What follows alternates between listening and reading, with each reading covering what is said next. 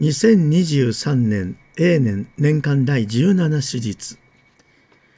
今日の福音はイエスが群衆に語られた天の国の一連の例えの最後であり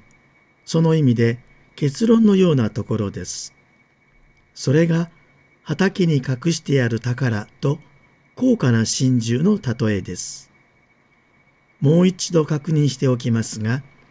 マタイ福音書が言う天の国とは天国のことではありません。イエスが述べた神の国のことです。場所ではなく、神が王となり支配する状態を表しています。旧約聖書には終わりの日という言い方がありますが、その終わりの日の予言は比喩や例えで語られていたのですが、この終わりの日に関する共通のイメージは、その日に悪が滅ぼされ、神の権能によって治められる神の国が実現するというものでした。そこでその終わりの日が来るまでの間、人類は様々な苦難に遭い、最後は神の国に入る者とそうでない者とが分けられるのです。イエスはこのような旧約の思想を背景にして、人々に神の国の到来を告げて天の御父が考えられた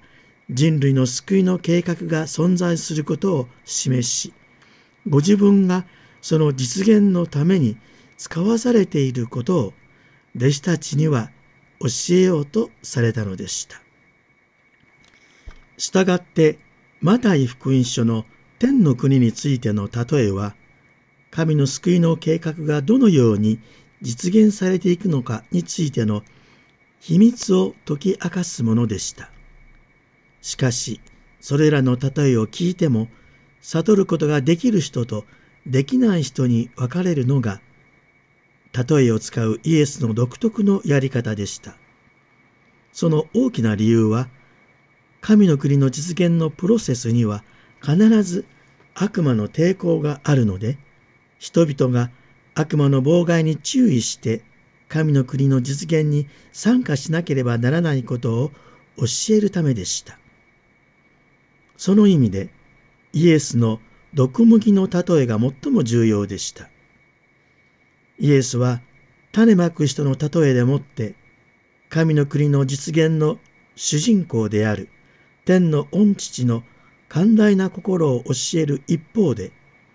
からし種とバンダネの例えを用いて悪魔の攻撃に敏感であるようにと教えられました。そこでイエスは一連の例えの最後に神の国の実現のためのメッシャとしてのご自分の役割を暗示するために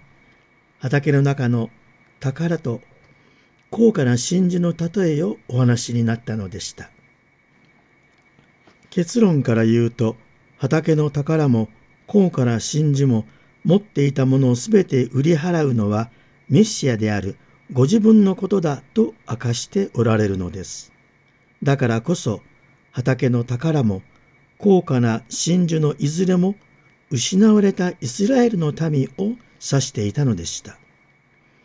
持っていたものすべてを売り払うとは、御父がご自分の愛する者たちを取り戻すために恩子が十字架で血を流すという対価を払うことを指しています。そう思って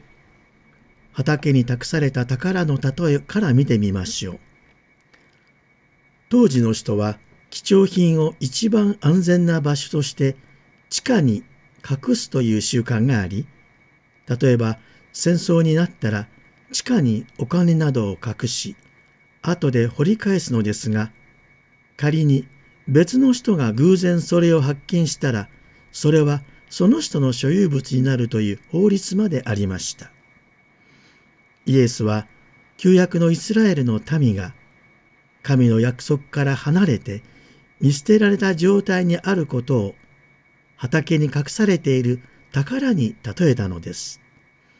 イスラエルの民はたとえ不忠実な民であったとしても、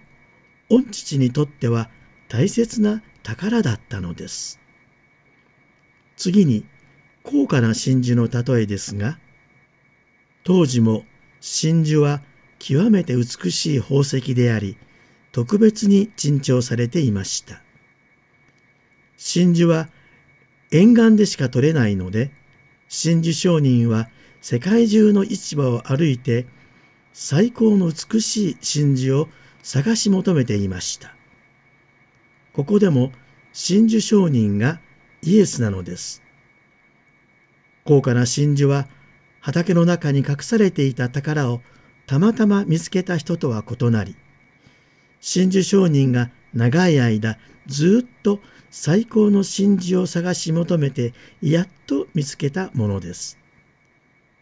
真珠というのは貝の中に異物が入り込むことによって貝の内部で分泌されるものが幾重にも重なって大きく成長し素晴らしい真珠が生まれるように。不忠実なイスラエルの民がどれほど罪を犯しても神が数々の忍耐と憐れみを注ぎ続け最後に恩子の受難と十字架の死までも注ぎ込んで人間をあがなわれるということを見事に暗示しています。このように天の国は悪魔の妨害があったとしても恩子の受難と復活の勝利によって完成されるものなのです。弟子たちは精霊降臨の後、イエスの例えの意味を完全に悟ることができ、神の国の実現のために、イエスを信じる信仰を述べ伝えることができたのでした。現在の新約時代の神の民である教会は、神の国の完成に向かって歩んでいる幸いを人々に教える使命を受けています。私たちは毒麦の例えでその世界に偽物が混ぜ込まれるという悪魔の策略があることを知りましたが終わりの日に全てが裁かれることを信じ希望を持って神の国のご計画の全体を眺め認めるように招かれているのです。私たちは良い畑にまかれた神の言葉を受けています。しかし、現代は氾濫する情報と多様な価値観に囲まれています。